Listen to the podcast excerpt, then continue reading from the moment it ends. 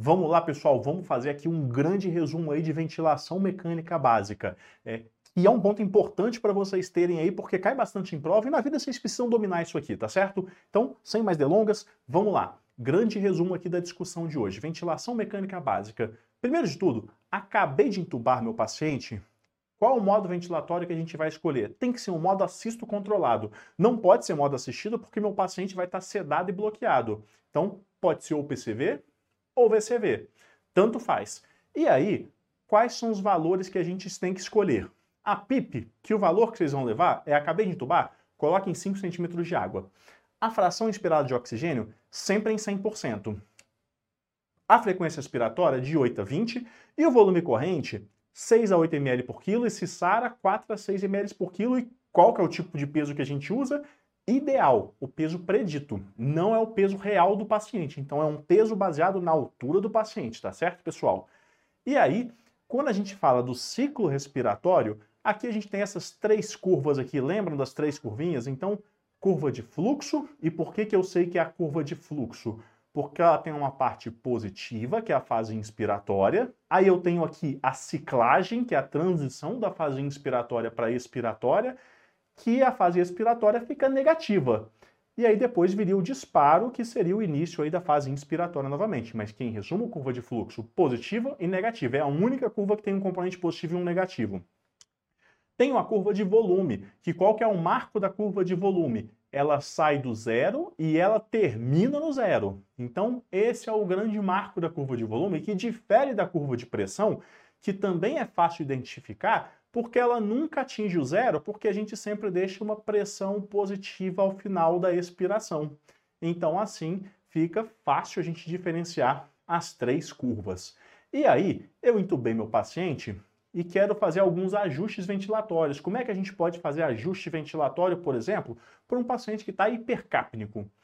Se meu paciente ficou hipercápnico, o que eu posso fazer é aumentar o volume minuto, que é a frequência respiratória vezes o volume corrente. Tá certo, pessoal? Então, essa que é a forma de você ajustar CO2. Perfeito, pessoal? Frequência respiratória ou volume corrente. Tem que aumentar ou um ou outro se o seu paciente está ficando hipercápnico.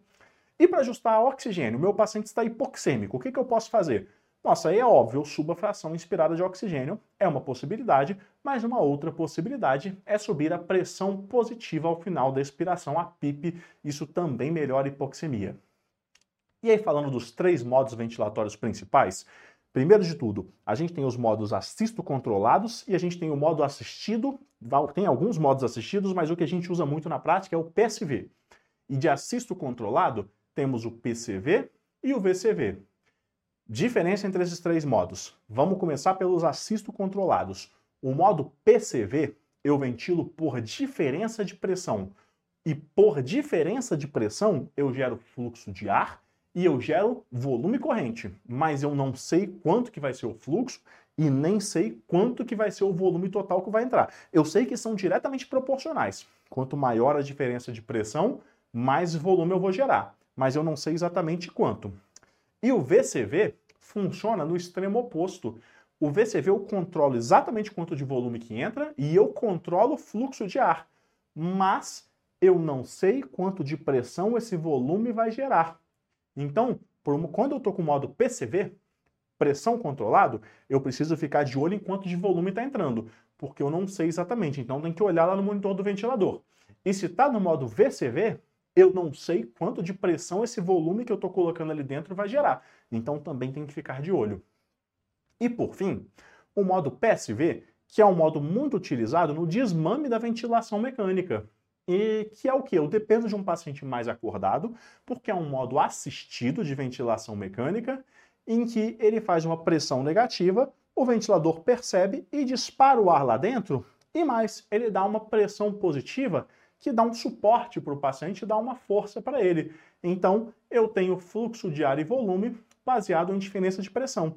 De, que, de forma que, assim como no PCV, eu não sei exatamente quanto de volume corrente eu vou gerar, porque isso vai depender da diferença de pressão, que depende tanto da força que meu paciente faz para puxar o ar, quanto da pressão que o ventilador está dando para ele.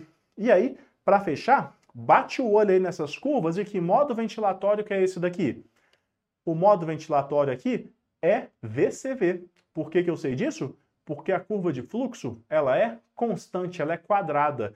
No modo PCV, lembra que a curva de fluxo não é constante? Porque se é por diferença de pressão, à medida que as pressões vão se igualando, o fluxo vai caindo. É isso que eu tinha para falar para vocês.